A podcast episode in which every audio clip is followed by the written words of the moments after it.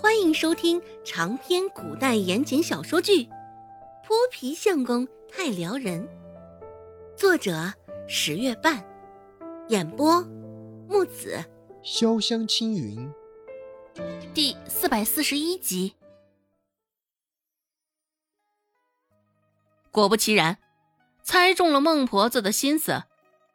孟婆子神色中也带上了几分的迟疑。事关银两这般大事儿，孟婆子不可不多虑。啊，你……孟婆子的话还未来得及说完，周芷就开口了：“啊，奶，我们上山了。”周芷摆摆手，扯了扯大志的袖子，直接往上山的路径走去。待孟婆子反应过来，两个人已经走出去较远了。孟婆子眯着眼睛看向那两道身影，心里琢磨着：这大志该不会是看上周芷了吧？若是被顾寒生知道了，这可如何了得啊！想到这儿，孟婆子越发的想要撮合周兴与大志的事儿，扭头看向周兴，怒斥道：“周兴，你这死丫头还站着干什么？还不赶紧跟上去！”周兴道：“啊！”见他还是一副浑浑噩噩的模样，孟婆子也不多想，直接一脚踹上了周兴的屁股，督促着他去追赶大志。刚刚大志三番两次的说着要带上周芷，周芷还以为他是因为不会狩猎，心急了。周芷随着大志的脚步，安慰性的拍了拍大志的肩膀。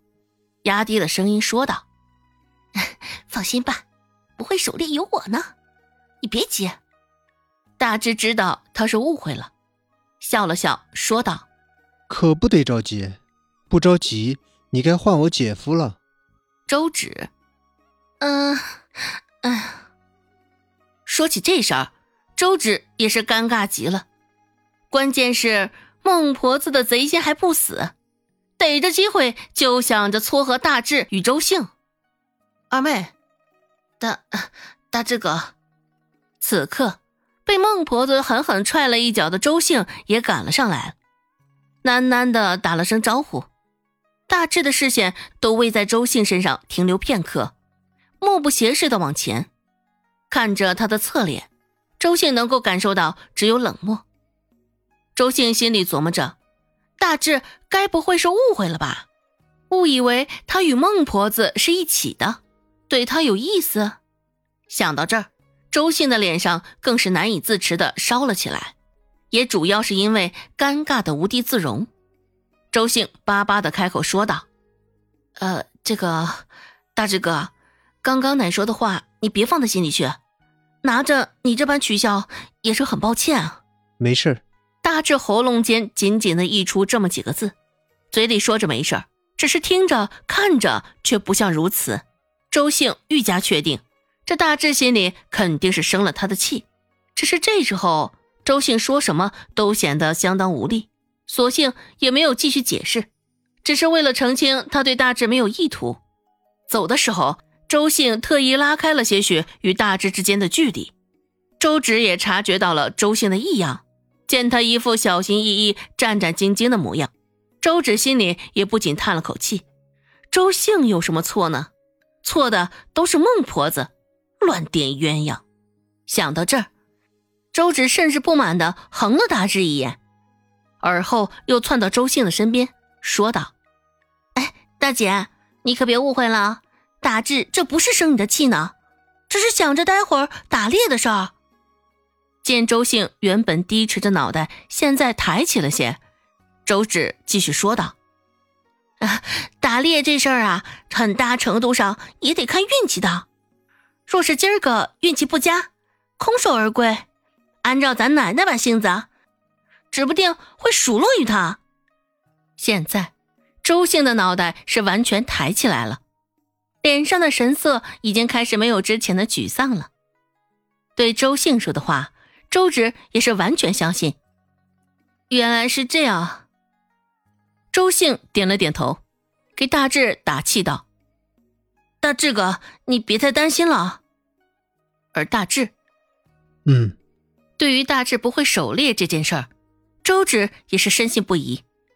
不仅是因为先前大志对他说的话，更是因为这大志瞅着就不像会打猎的模样。不过，这认知很快就被推翻了。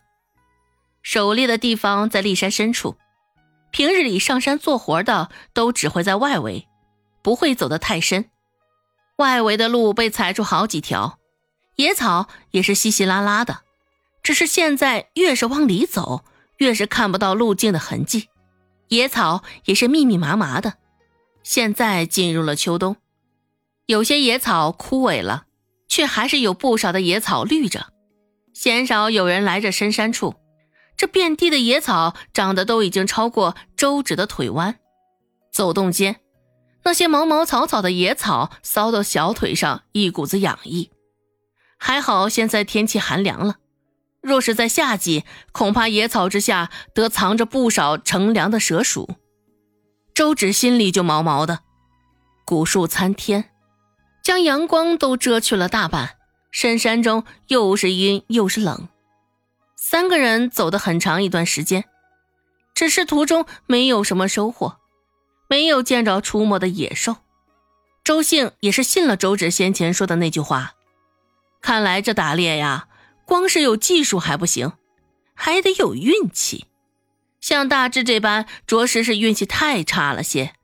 若是直到太阳下山，大志还没有猎到野物，恐怕奶也真的会拉下脸来吧。想到这儿，周兴心里也不免有几分担心。正瞅着，就听见一阵脚步声由远及近而来。哼，还两手空空的呢？看样子你们这不知道从哪儿冒出来的远房亲戚也不行啊！我看呢，也就一张脸可以糊弄糊弄人了。语气中满是不屑与挑衅。